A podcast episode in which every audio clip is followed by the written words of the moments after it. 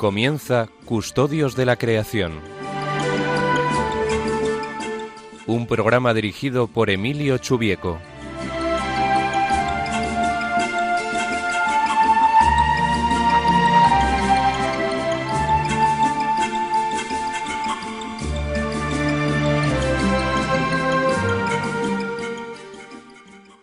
Buenas tardes, queridos oyentes del programa Custodios de la Creación. Os deseo que estéis todos bien, de salud y ánimos después de este largo periodo de confinamiento que parece que ya estamos viendo su próximo fin.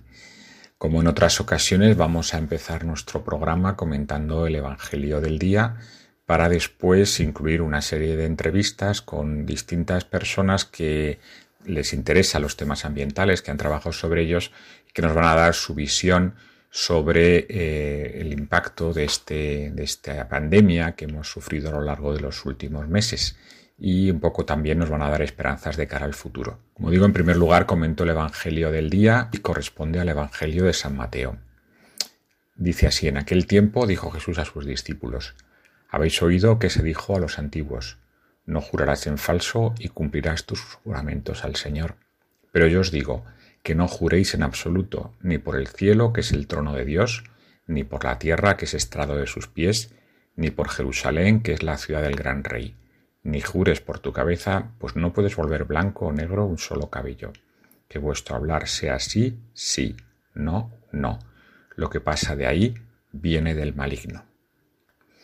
El Señor nos anima en este Evangelio a ser sinceros, a decir la verdad, a no tener miedo a las consecuencias que esa verdad pueda tener.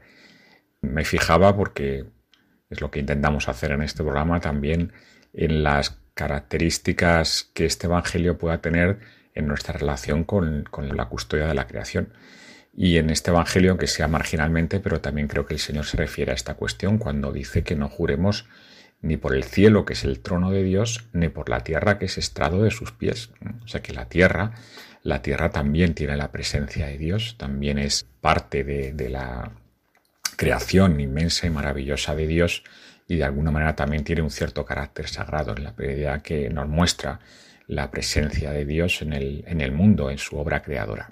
Quería empezar con una, una canción de una cantante inglesa que seguramente muchos conocerán, Sarah Brightman, que ha sido muy famosa por ese dúo que interpretó con eh, Andrea Bocelli pero aquí quiero poner eh, una canción muy bonita, me gusta mucho, que se llama El amor lo cambia todo.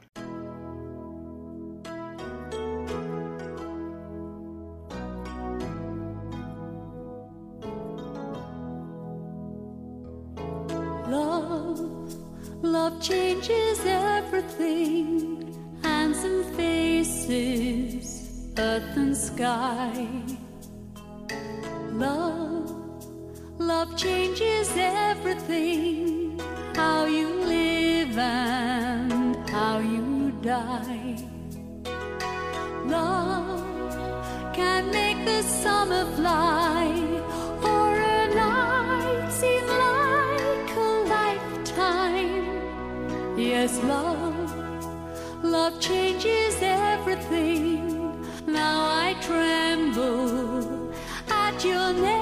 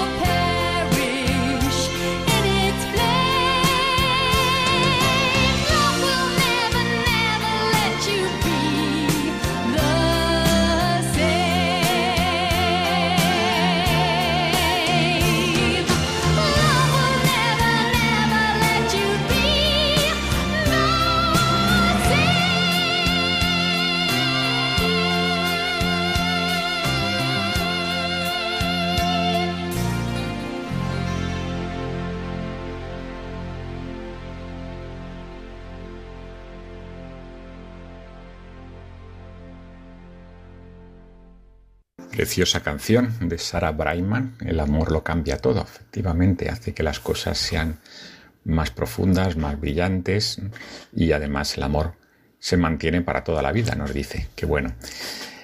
Como decía, vamos a iniciar eh, el programa de hoy conversando con distintas personas con gran sensibilidad ambiental sobre cómo han visto ellos eh, el impacto de, de esta situación que hemos estado viviendo en los últimos meses. Iniciamos eh, esta conversación con Jordi Puig, que es eh, profesor de biología en la Universidad de Navarra y el pionero en la creación en esa universidad de los estudios en ciencias ambientales. Buenas tardes, Jordi. Bien, estamos con Jordi Puig, profesor de biología en la Universidad de Navarra y especialista en temas ambientales. De hecho, fue el que promovió la, el grado en, ciencias ambientales en esta universidad. Y bueno, como en el resto de las personas que estamos hablando en este programa, nos gustaría ver cómo, cuál es tu visión de esta pandemia y en qué medida pues, afecta nuestra relación con el ambiente. Así, para empezar, ¿cómo ves tú, qué, cambios ves tú que ha producido esta situación en, nuestra relación con la naturaleza? Están por ver los cambios que ha producido. Eh, Mm, yo supongo que como la mayoría de las personas, la primera sensación que tengo, y tampoco la rehuyo, ¿eh? es la de perplejidad. Es decir, la complejidad que se ha puesto en funcionamiento con todo este asunto de la pandemia, pues eh, me, me tiene, yo diría, más escuchando, y no escuchando solo los sucesos o los silencios, sino mm, todas las cosas que no entiendo, ¿no? Me tiene como escuchando. Digo, entonces, ¿qué va a salir de ahí? Y ya yendo o intentando ir un poco a la respuesta a tu pregunta, ¿no? Es decir, bueno, el, hecho de que algunos mm, parámetros o variables ambientales hayan mejorado por la evidente causa de que han cesado, se han interrumpido muchas emisiones de contaminantes o de cosas negativas que tienen una incidencia directa, instantánea en el medio, bueno, me parece que es anecdótico, ¿no? Eh, porque lo interesante es decir, bueno, ¿y cómo vamos a vivir a partir de aquí? Yo creo que eso no está escrito. Y por ahí es por... Mm, no sé por dónde vamos a ir, no, tengo una respuesta, desde luego. No me veo nada profeta en esta situación. Pienso que podemos ir a peor, como podemos ir a mejor, que es simplemente un parón que se nos ofrece a las conciencias para decir, bueno, ¿y tú cómo piensas vivir esa incertidumbre? ¿no? Eh, y también en lo relativo a las relaciones con el medio ambiente. Mira, y ahora ya conectando directamente con la cuestión ambiental, yo creo que una oportunidad se nos ofrece. Y la oportunidad que se nos ofrece es la de parar. La de parar. Entonces, eh, quizás parar es lo que más necesitábamos, por más doloroso que haya sido y por más consecuencias negativas que vaya a tener eso en los ámbitos económico. Pero parar personalmente Mm, parar y decir, bueno, mm, ¿cómo quiero vivir? Y después parar para tener el tiempo que necesitamos de contemplación de las cosas que no entendemos, pues me parece que por ahí tenemos una oportunidad para crecer. Ahora, ¿la vamos a aprovechar? Mm, qué incógnita, ¿verdad? una, una, de las cosas que hemos observado, por ejemplo, es el teletrabajo, que eso nos requiere menos mm. transporte y también pues eh, más tiempo para estar en casa. Eso mm. tal vez sería una, buena lección de estos, de estos días. Sí, es posible, quizás sea, mm, se note muchísimo más esto en las grandes capitales. ¿no? De decir que como yo soy un privilegiado que puede ir a trabajar andando cada día y volver a comer andando a casa por vivir en una ciudad pequeña, eh, y que eso se podría hacer desde prácticamente cualquier punto de la ciudad. ¿no? Eh, tengo amigos míos que dedican un poco más de tiempo, pues porque viven a la inmensa distancia de tres kilómetros del lugar en el que trabajan. Pero no, a mí me parece que, hombre, que ciertamente para, para, ciertos entornos geográficos me parece que es una oportunidad pues explorar y equilibrar con, con tantas otras. Por, por otra parte, ¿qué quieres que te diga? Mira, aquí en el departamento tenemos, vamos a llamarle un, un café, de media mañana, o, bueno, no todo el mundo toma café por muchas razones. Eh, hay quien se decanta más por las infusiones y además caseras, pero bien, La cuestión es que lo tenemos desde hace años y estamos como orgullosos de él porque pensamos que es, no sé, quizás eh, mm, el lugar en el que mm, comprobamos que las cosas en el departamento van bien. ¿no? Bueno, pues, pues aunque el director del departamento tuvo la idea de transformar el café en virtual mientras no pudimos reunirnos, a la que hemos podido volver a reunirnos con mascarillas y guardando las distancias, ahí estamos otra vez. Quiero decir, que lo tele, mm, bien, ofrece unas posibilidades, pero la proximidad física, y esta es otra gran cuestión que tiene que ver con el medio ambiente, ¿qué tiene la realidad que es insustituible por su representación, aunque sea con una imagen fabulosa? ¿no? Eh, bueno, pues esa es otra cuestión que es la que me parece que, que, que, que se nos plantea, ¿no? Es decir, eh, de acuerdo con lo virtual, de acuerdo con las representaciones visuales, son fantásticas para tantas cosas, ¿verdad? Pero esa llamada de lo existente aquí al lado, mm, en su maravillosa materialidad cercana, ¡buah! eso no sé yo si lo podemos cambiar. Muy bien. A mí una de las cosas que más me preocupa de esta situación es que pese a que la pandemia nos ha evidenciado que somos dependientes, que necesitamos a los demás, pero también a la vez nos obliga a estar lejos de los demás, nos obliga a separarnos de los demás. ¿En qué medida te parece que eso va a afectarnos también psicológicamente en nuestras relaciones? Porque la, la dependencia a dos metros de distancia deja de ser muy poco, muy poco afectiva, vamos a decir, ¿no? Sí, sí, sí, sí. Eso, mira, eso que dices de afectivo, tendremos que inventar nuevas maneras de transmitir la afectividad mientras no se nos permita el, el contacto demasiado cercano, ¿no? Eh, en ese sentido, pues mira, es una nueva oportunidad. Mm, pero, pero efectivamente, ahí hay, todos hemos visto, ¿no? Esas, por desgracia, esas manifestaciones en nosotros mismos como un poco, no sé si desordenadas o que tenemos que aprender a, poner en su sitio de, de, temor a lo que... A ver, de temor al que se me acerca, fíjate tú, qué, qué, qué, qué tremendo, ¿no? Sí. Es decir, uno no vivía con ese temor antes, salvo que fuera en una calle oscura, en un barrio violento y temiera en ese momento ser asaltado o atracado o lo que fuera, ¿no? Entonces ahora de repente resulta que, que el que era motivo de alegría encontrarme por la calle eh, o de indiferencia cuando no le conocía, una cierta indiferencia, vamos a llamarle, pues ahora resulta que nos hemos convertido en sospechosos recíprocos de alguna manera, ¿no? Uh -huh. Y eso, ahí tenemos un reto, yo creo.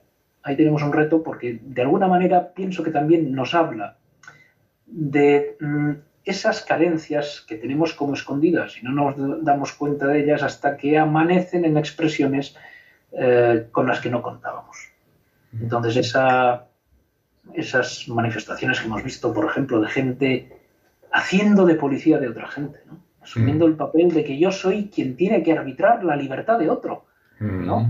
O al revés, gente que se toma su libertad de manera que vulnera eh, el, el, derecho que tiene otro a preservar una distancia, vamos a decirle. Bueno, todas estas cosas que hemos visto en supermercados o que hemos visto en tiendas, que hemos visto por la calle, eh, bueno, yo, me parece que nos llaman a un cierto, volvamos a pensar eh, cómo merecen las personas ser tratadas. Y si no tenemos entrenamiento en cómo hacerlo en esta nueva situación, habrá que aprenderlo.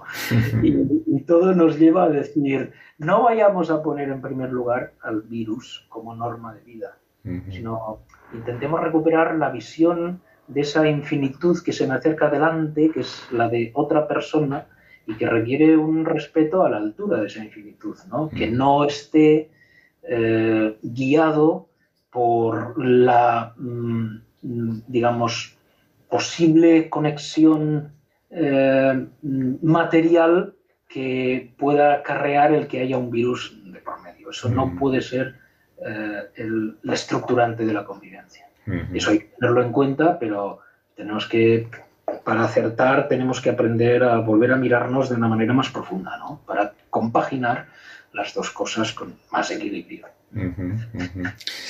y asumiendo que este virus va a estar con nosotros durante meses o quizá años, ¿en qué medida lo que hemos aprendido así de manera súper rápida y, a veces muy traumática nos va a servir para, para estas próximas temporadas, para estos próximos meses?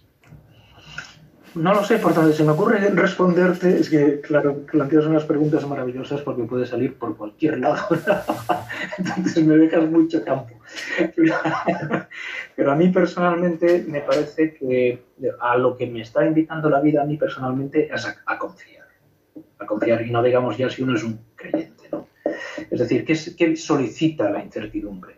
¿El nerviosismo como respuesta? ¿La aspereza? ¿La distancia?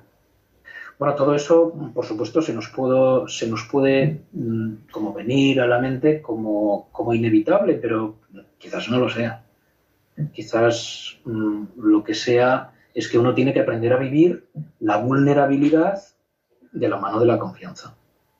Y decir, bueno, tú, las cosas tienen sentido, aunque yo no lo vea, las personas tienen valor, aunque a mí me pueda atenazar en momentos puntuales el miedo que me pueda venir con ellas, y toda esta situación lo que me está pidiendo es aprender que una vida humana o se asienta en la confianza, que por otro lado debería de ser lo natural, o tiene mucho riesgo de fracasar en, su expresión concreta en el convivir. ¿Por qué digo que debería ser lo natural? Porque nadie me asegura que dentro de un minuto mi corazón va a seguir latiendo. Entonces, si vivimos sobre tal vulnerabilidad, porque no aprendemos a vivir confiadamente, ¿no? Entonces ahí la llamada permanece, ¿no? A decir, oye, descubrir la confianza, que es el modo humano de vivir. así es lo que me, claro. planteo. ¿no? Bueno, la mayor parte de los oyentes de Radio María son creyentes, así que. ¿en qué medida crees tú que la fe también ayuda a enfocar estas situaciones de manera original? Eh, casi te diría de manera total. Eh, no, sé, no sé si es el paso de los años, pero acabas pensando a los que somos creyentes que la fe no es algo que haya que creer. Que la fe para nosotros es la visión más profunda de la realidad. ¿no? Es decir, vemos la realidad sin ningún mérito, con unas dimensiones que parece que nos estarían veladas si no tuviéramos esa fe. Entonces, eh, dices, bueno, pues ¿a qué invita desde luego la mirada de la fe, a mi juicio? Invita a descubrir valores. Valores que no vemos si no es con ella. O valores que ella nos facilita ver. ¿no? Valores, eh, a ver, tendríamos que entrar muy despacio lo que quiero decir con la palabra valor, pero vamos a decir algo que merece respeto. Algo que merece respeto y tanto respeto como valor tiene. Entonces, normalmente, por desgracia, tenemos una tendencia a movernos más por interés ¿Qué es lo que me interesa a mí de esa persona que viene, de esa persona con la que hablo? ¿Qué es lo que me interesa a mí de, Y todo eso, bueno, ahí está metido y lo tenemos que ir combatiendo, ¿no? La fe me parece que es mm, una manera de hacer ver que la realidad no está centrada en nosotros. Es que no es que sea que tienes que vivir como si no estuviera el universo girando en torno a ti, es que el universo no gira en torno a ti. Y entonces la fe, la fe te lo hace más evidente, ¿no? Tú dices, oye, por favor, quítate un poquito del centro, ¿no? Quítate un poco que por ahí viene un valor que se te está acercando, hazle caso, ¿no? Y hazle la altura de él. Bueno, no sé si te he respondido, pero... Muy bien, pues muchas gracias, Jordi. Eh, ahí seguiremos, seguiremos adaptándonos a, las circunstancias nuevas y a las que vayan a venir, sabiendo que no está, no está en nuestras manos. A ver si acertamos. A ver si acertamos. Muy bien, muchas gracias. De nada, a ti. Estamos ahora con Mamen Valor, que es profesora en la Facultad de Derecho y Empresariales de la Pontificia Universidad de Comillas. No sé si lo he dicho bien, creo que sí. y da clase principalmente de temas relacionados con, consumo y mercado. Y le interesan mucho los temas ambientales. Queríamos hablar con ella sobre eh, cómo ha visto la, la, pandemia, el impacto de la pandemia que hemos vivido, el confinamiento, particularmente en nuestra relación con el medio ambiente y con las demás personas. Buenas tardes, Mamen. Buenas tardes, Emilio. Muchas gracias por estar con nosotros. Y bueno, ya digo, nos gustaría compartir contigo, pues, cómo ves tú personalmente la situación que hemos vivido y en qué medida te parece pues que nos da que pensar de ciertas cosas y que también nos da que cambiar algunas otras. ¿Cómo has visto? Como lo he visto eh, a mi alrededor y en la prensa. Sí, para no bueno, hacer una cosa muy subjetiva. Y tu propia Eh, experiencia, que también nos viene bien. Pues, pues yo creo que, o sea, una cosa que ha pasado en el confinamiento es que nos hemos deprivado del contacto con la naturaleza. Y una cosa que me decía mucha gente era que esa deprivación les ha hecho notar la falta que le hacía eh, y las ganas que tenían de campo y de bosque. Y, o sea, que a veces nos tienen que quitar algo para notar su ausencia, ¿no? O la necesidad que tenemos, eh, cómo nos ayuda a ser más felices cuando tenemos algo. Igual que el haber perdido el contacto con la gente también es una cosa que nos ha hecho eh, sufrir mucho, ¿no? Y es cuando lo perdemos que, que nos damos cuenta de lo importante que es eh, para, para nuestra vida. Y, pero también, por ejemplo, una cosa que, que también me la, me la ha repetido mucha gente es como haber notado la, o sea, eh, haber, eh, la naturaleza floreció de alguna manera. Y entonces la notamos. nota- la gente decía, oigo eh, a los pájaros trinar, que puede ser dos cosas, que haya más pájaros trinando o que, y, que- y que se oigan mejor porque había menos coches, o que teníamos el tiempo para mirar por la ventana y oír a los pájaros trinar, porque eh, ¿no? que en la vida loca que llevamos en las grandes ciudades, pero súper loca, pues esto ha sido un frenazo en seco. Entonces, eh, a lo mejor tenemos tiempo para simplemente mirar, ¿no? Y, y- y notar cosas que antes no notábamos. Pero esto de notar, o sea, notar las flores, notar las eh, plantitas que salían en cada ranura de la acera, o sea, notar, esto es una cosa que también eh, a mí personalmente y me ha llamado, o sea, hay mucha gente me lo ha comentado, ¿no? Como que ha caído en la cuenta o ha visto y se fijaba en las flores que florecían, que crecían, eh, y esto es eh, bonito. Y Porque tú, tú piensas que, como algunos autores, que tenemos un cierto déficit de naturaleza. Bueno, yo sí, claro, porque este programa lo escucha gente que vive en situaciones muy diversas, pero yo vivo en Madrid, que somos un montón de habitantes. Tengo mucha suerte porque vivo en un barrio que tiene bastante zona verde y vivo en medio de un parque, pero, pero me siento deprivada, sí, sí. Cuando tengo, o sea, que tengo la suerte luego el fin de semana de poder ir a un sitio donde hay un bosque y no cinco árboles y, y noto la diferencia Claro que sí. eh, en mi cuerpo y en mi espíritu. en los dos sitios noto muy bien. enormemente, enormemente. Ya. Mm, Otro reto que nos ha planteado esta situación tan inesperada y tan distinta es la necesidad de alejarnos de los demás de alguna manera, precisamente en el momento en que más les necesitamos, porque somos muy dependientes. Pero esto de que, de que la gente a nuestro alrededor sea sospechoso de estar contagiado y por tanto de, tengamos una cierta miedo ante ellos, ¿cómo crees tú que eso nos, nos cambia, nos va a cambiar? Pues esto es, esto es una cosa muy compleja. Por eso, porque hay como las dos cosas, ¿no? Por un lado, eh, eh, como las enormes ganas de poder volver a abrazar a los tuyos eh, y vamos, yo tenía tanta gente en el WhatsApp que tenía de frase quiero ver a mi familia, quiero abrazar a mi madre, eh, te echo de menos mamá, o sea que veías como esas ganas que no vale con hablar por teléfono, que no sirve, que es que la tengo que abrazar, no, no, no se soluciona de otra manera. Entonces hay ese movimiento y también eh, eh, como un movimiento de cuidado digital, ¿no? O sea, de, o sea, de gente preparando juegos eh, para otra gente, de gente proponiendo reuniones para otra gente, que eso también es súper bonito. Eh, pero al mismo tiempo también está el miedo. Y el miedo es una emoción complicada porque te lleva, te lleva a aislarte. Entonces yo creo que están las dos cosas. O sea, por un lado hay muchas ganas, pero por otro lado también hay, también hay miedo y también hay ganas de proteger a los que vemos más vulnerables, que son los más mayores. Entonces, eh, ¿a dónde nos va a llevar esto? Eh, pues a lo mejor nos lleva a hacer islas y eso sería un poco de pena, ¿no? Ojalá que no. Tenemos que aprender a estar juntos, aunque sea a dos metros. a querernos de otra manera, a, cómo, cómo es un reto, ¿no? Con la mascarilla, cómo comunico afecto con la mirada, cómo comunico sonrisa. O sea, tenemos que, a lo mejor vamos a tener que aprender a comunicar todo esto con una barrera física que es la mascarilla y con una distancia social, es que es mucho más difícil. Vamos a tener que esmerarnos mucho en el uso de la palabra, ¿no? Para seguir queriendo y cuidando a la gente. Y en, concreto los oyentes de Radio María, pues generalmente han enfocado esta situación seguro con una, con una visión de fe.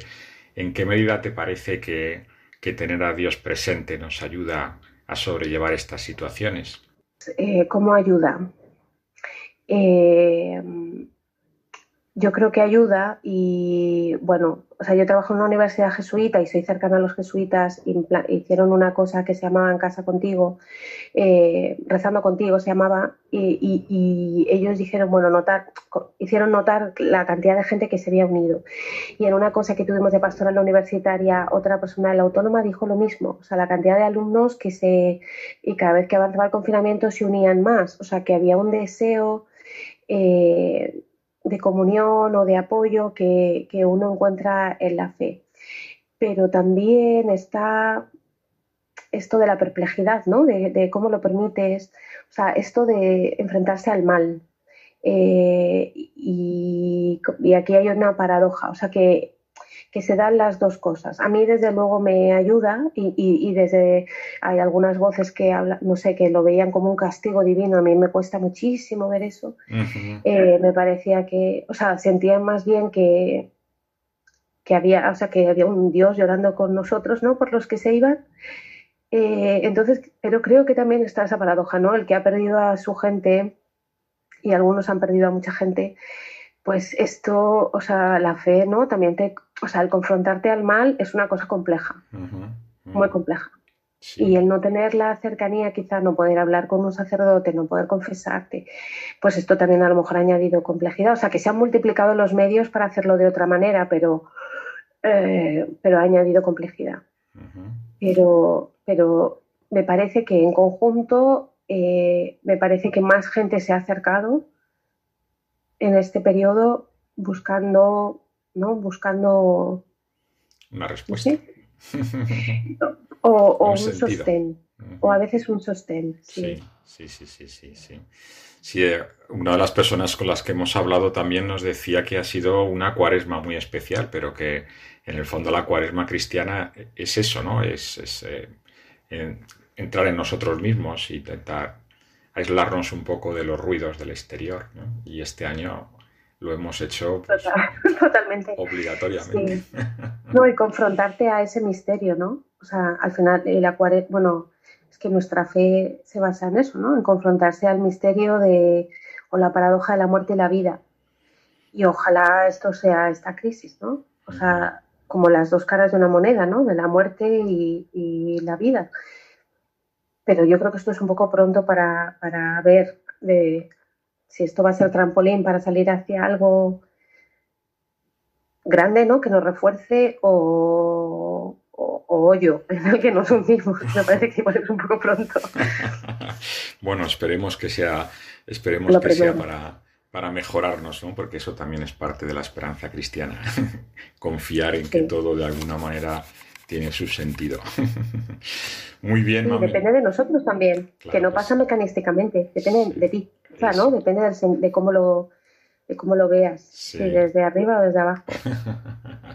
es cierto, es cierto. Hace poco me comentaba un amigo sacerdote precisamente esto, ¿no? Que a veces uno piensa que la situación puede cambiar a los demás, pero sobre todo tiene que cambiarnos a nosotros mismos, ¿no? Deberíamos empezar por nosotros. Exactamente. Muy bien, muchas gracias, Memen. Pues nada, seguimos en contacto y sigue cuidándote tú y tu familia. Y tú también, tú también, cuidándote y dejándonos cuidar. Muchas dos cosas. Hacemos una pequeña pausa en esta ronda de conversaciones con amigos nuestros que nos dan algunas pistas sobre cómo enfocar esta, este periodo de pandemia que hemos pasado, volviendo a Sarah Brightman, con la que iniciamos el programa. En este caso voy a incluir la canción por la que es más conocida, de hecho creo que es el, el disco single eh, más vendido hasta ahora en la historia que cantó con Andrea Bocelli, ese gran tenor italiano. Eh, tiempo para decir adiós.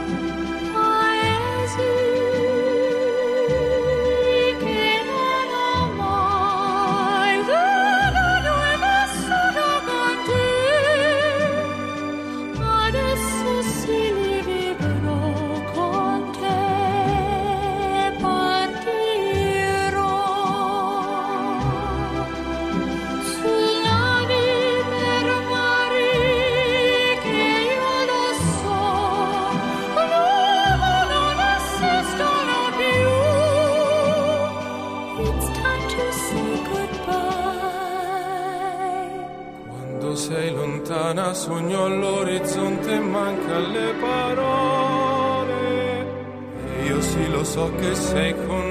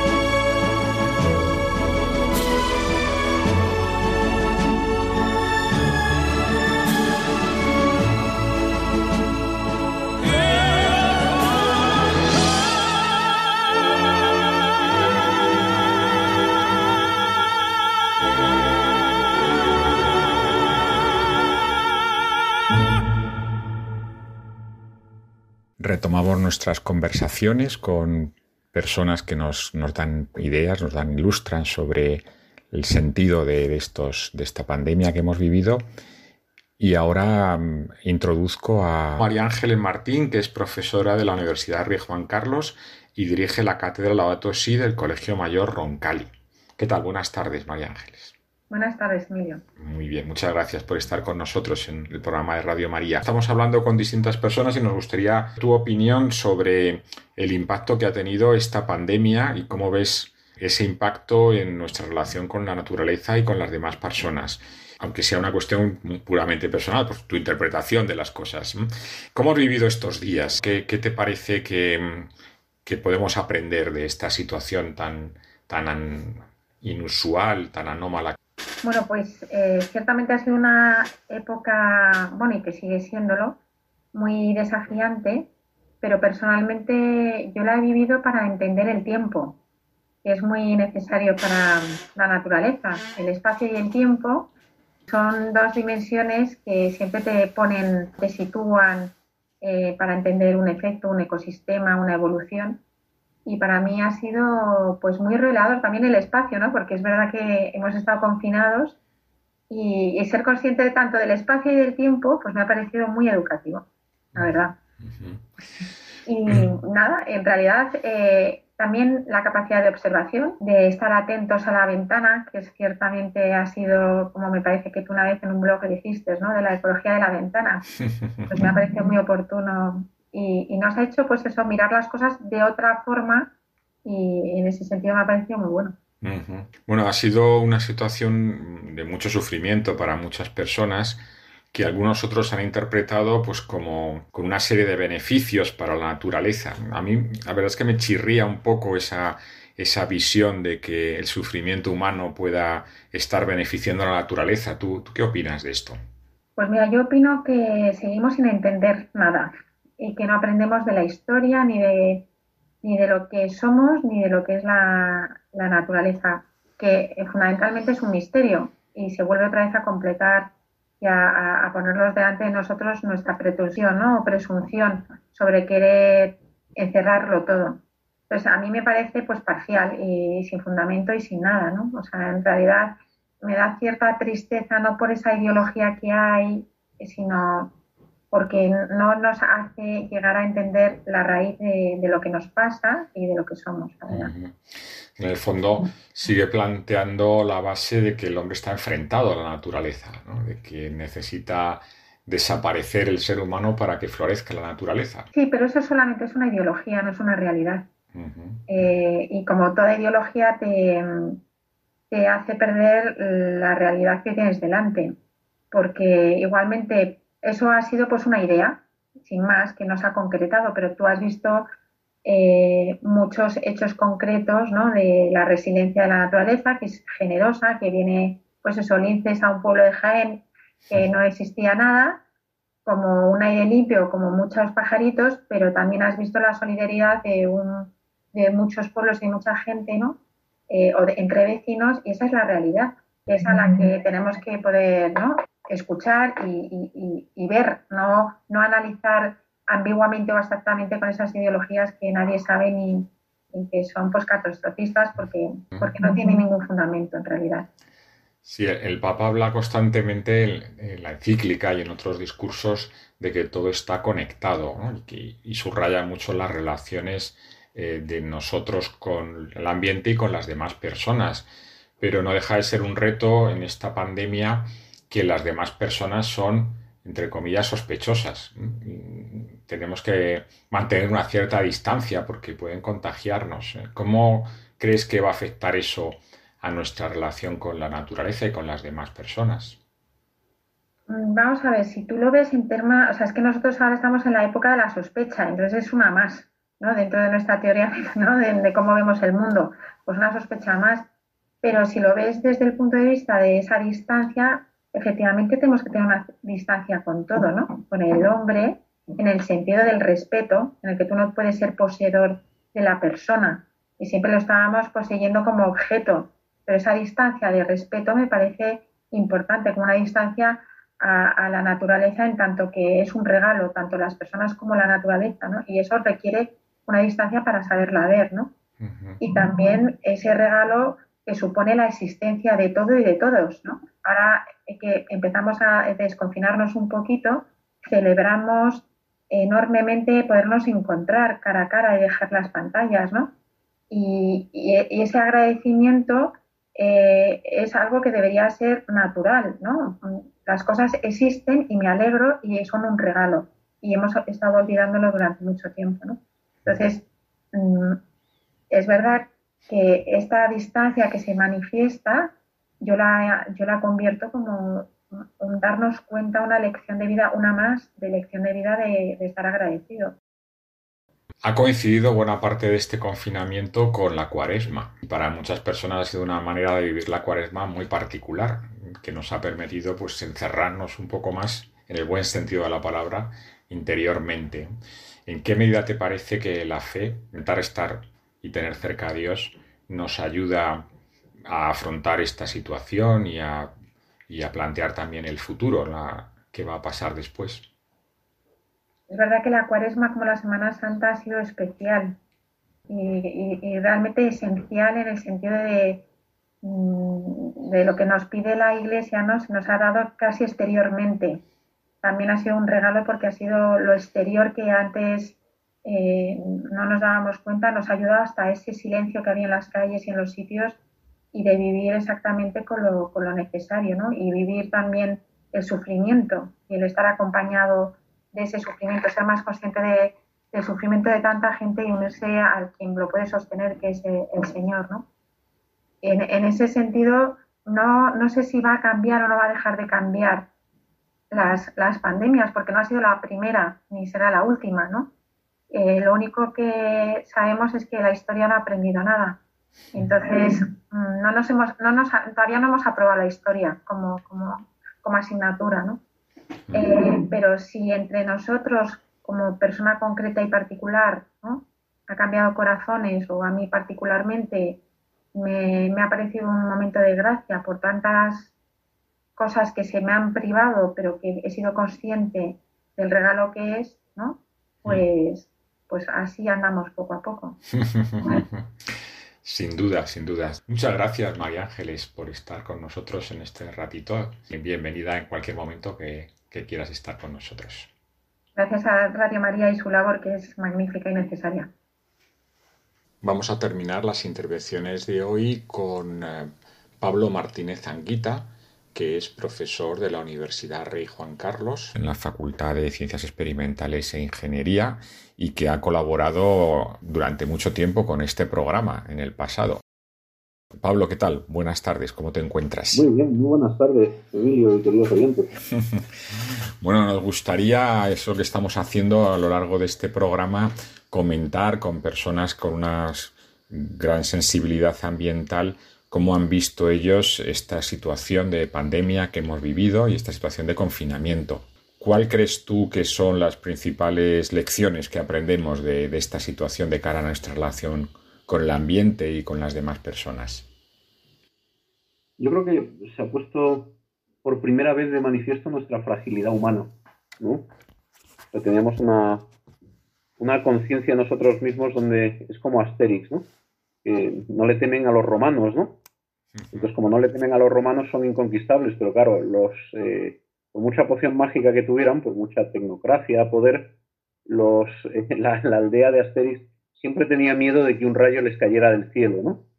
Y este ha sido un poco como el rayo que cae del cielo que, que nos hace ver que como el poblado galo eh, podemos a todos los romanos, ¿m? podemos mm, con nuestra fuerza somos capaces de, de conquistar y transformar el mundo, pero lo que transformamos y conquistamos no es la totalidad y somos, somos frágiles. Nos ha devuelto a nuestra condición de fragilidad. ¿Y, y cómo afecta eso a nuestra relación con el ambiente? ¿Qué podemos, qué hemos aprendido de, de contemplar la naturaleza cuando no la podemos contemplar? Yo creo que hemos aprendido a, a echarla de menos, ¿no? Eh, de hecho, yo vivo en la ciudad universitaria y que el otro día pasó un jabalí delante de mi casa. He he tenido también la, la visita de un pájaro carpintero por primera vez desde que yo vivo aquí, ¿no? Es un pájaro que no, no hace los nidos al lado. Y, y tengo como la sensación de que, por lo menos para mí, ha sido como un cierto consuelo. Qué bonita la naturaleza que está ahí y si le dejamos espacio, vuelve, ¿no? Es, eh, es como un, un bálsamo curador. ¿Eh? Eh, es como una madre, ¿no? Que uno, tiene como la adolescencia subida y parece más listo que nadie. Entonces, no, no, pues mamá, papá, quitaros de aquí, que yo sé qué tal, que no sé qué, y de repente te pasa algo y sabes, bueno, pues que, tu madre te cuida, que tu padre está pendiente de ti. Yo tenía como un poco esa sensación de que la naturaleza siempre está ahí, una, como una gracia permanente, ¿no? Y quizá algunas personas lo hayan podido percibir más porque en algunos ambientes eh, ha estado más presente. Yo me llevo la gran alegría de que por primera vez en 80 o 90 años ha aparecido un lince en mi pueblo, Torredón Jimeno Jaén, entre los olivos. Anda. Y Dios santo, lo que es la vida. Pero también entiendo que la mayor parte de las personas pues eh, les ha tocado estar confinados en un ambiente donde esto no ha sido posible, ¿no? Pues porque era un ambiente demasiado urbano. Yo el otro día vi pasar un Milano por encima de la ciudad, ¿no? Pero, pero es verdad que, que no se ve tantísimo. Entonces, yo creo que la gente tenía ganas de, de salir. No sé si, si tanto de naturaleza, me imagino que sí, pero sí de, sí de respirar. Entonces, lo- lo- a lo mejor los que hemos sido más afortunados con, con un ambiente un poquito más eh, periurbano, pues hemos podido percibir más esta naturaleza esplendorosa.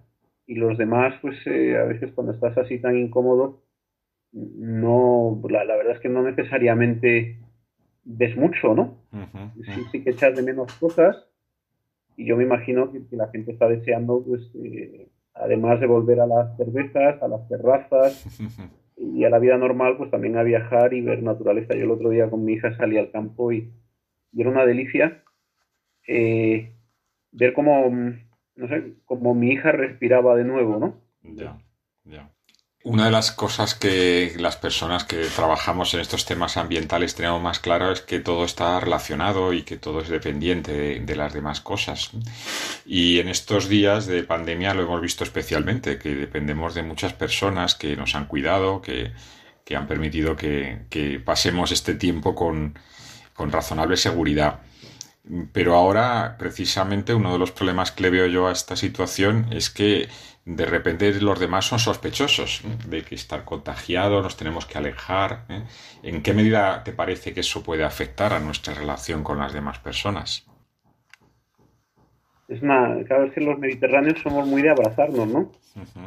Yo me acuerdo de, conocía yo un amigo que era político y un señor hizo un gesto por la calle y entonces dijo, no sé quién es, pero seguro que nos conocemos y fue a darle un abrazo, pero se quedó muy cortado. Decía, no, no, si, si yo no le estaba saludando, le estaba, me estaba tocando el remo para que usted me dijera si es tan amable la hora. ¿no? Que en España somos mucho de, de abrazarnos y bueno, pues todo eso, todo eso no- nos va a costar, nos va a costar, pero bueno, por ahora tendremos que ser, ser prudentes, ¿no? Yo creo que estas cosas pues tienen un, tienen un tiempo, ¿no? Por lo menos pues cuando hay una vacuna, la, la vida volverá y también igual que uno echa de menos salir al aire libre, pues obviamente creo que lo que más echa de menos son los abrazos, los amigos, el, el estar cerca, ¿no? Pero a veces el echar de menos te hace darte cuenta de, de las cosas que están en tu corazón. Ojalá sea así. Sí. Eh, para muchas personas esta situación de confinamiento ha sido dura, pues no poder ver a los familiares o la incertidumbre del futuro, etcétera. ¿En qué medida te parece que la fe nos ayuda a enfocar estas situaciones? ¿Qué, qué- qué visión nueva da el tener a Dios presente en estas circunstancias? Pues cuando tú sabes y tomas conciencia de que a lo mejor contra todos los romanos, tú con la poción mágica de la tecnología y tu poder sobre las cosas puedes, pero que no puedes controlar los rayos, eh, a quien le pides ayuda es al Señor de los Truenos.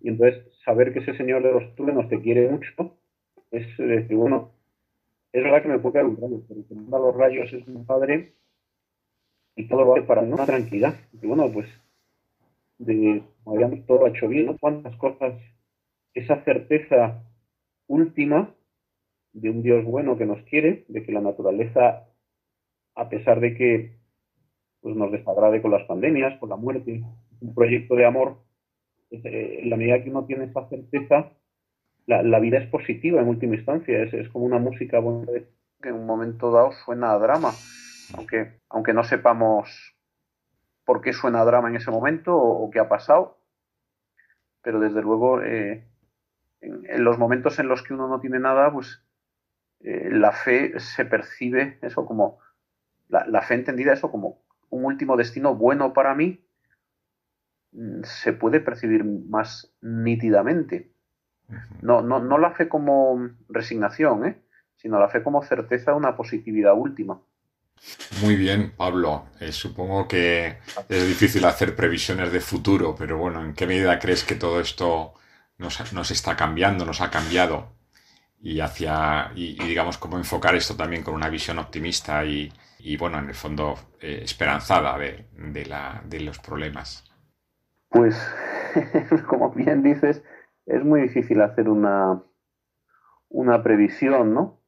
Y, y yo creo que pues hay, hay muchos gurús que están explicando cómo esto va a afectar el mercado de los valores futuros, de, del mercado de los vehículos, de todas esas previsiones que tienen que ver con las ciencias sociales, me, me declaro un absoluto incompetente para, para decir nada. Yo, yo creo que en la vida, cuando lo sabes aprovechar, por muy dolorosos que sean, los parones te hacen bien eh, como el momento donde limpias la casa, literalmente, ¿no? Eh, yo me he pasado los fines de semana eh, limpiando la casa, arreglando la biblioteca, y ahora todos los libros tienen la disposición que quiere mi mujer, y yo lo sigo viendo igual, pero hemos arreglado la, la biblioteca, ¿no? Bueno, supongo que cuanto menos, pues hemos disfrutado hacer algo mi mujer y yo juntos que no hubiéramos hecho comido por las prisas, ¿no? Ya. El, el Señor habla en los silencios.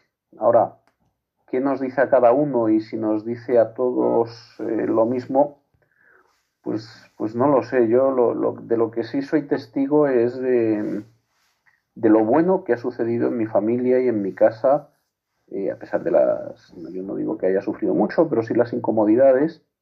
Yo sí puedo decir que, que le estoy agradecido al Señor por este tiempo. Y me imagino que, que muchas personas, cuando miren lo que ha supuesto este tiempo, pues también será como un pequeño cambio en su vida, pero, pero mm, no sé decirte ni hacia dónde, porque entiendo yo que, que, pues eso, que, que Dios sopla donde quiere, como quiere, y, y luego pues sus efectos nos sorprenden, pero no me atrevo yo a proponer una ley universal de qué, qué haremos con lo que nos ha sucedido. No, no es fácil, no. Muy bien, Pablo, muchas gracias por estar con nosotros y, y, bueno, por seguir ahí siendo tan activo, ¿no? No lo he comentado antes, pero bueno, estás ahí sacando adelante un, un itinerario muy bonito eh, por la sierra, eh, siguiendo eh, el Señor de los Anillos. Ya hablaremos de eso en alguna otra ocasión. Claro que sí. Bueno, Pues nada, es un placer siempre volver a, a Radio María. Fueron cinco años de colaboradora en el programa, así que siempre es una alegría volverme a conectar. Muy bien. Muchas gracias, Pablo. Buenas tardes. Buenas tardes, Emilio, un abrazo. Terminamos el programa de hoy de Custodios de la Creación. Hemos conversado con Jordi Puig de la Universidad de Navarra, con Mamen Valor de la Pontificia Universidad de Comillas, con María Ángeles Martín de la Universidad de Rey Juan Carlos y con Pablo Martínez Anguita también de la Universidad de Rey Juan Carlos. Con todos ellos hemos estado reflexionando sobre los efectos de esta pandemia en qué medida va a cambiar el mundo en el que vivimos. Escuchamos en el próximo mes en el programa Custodios de la Creación. Sigan cuidándose. Un gran abrazo a todos y que la Virgen María siga muy presente en nuestras vidas.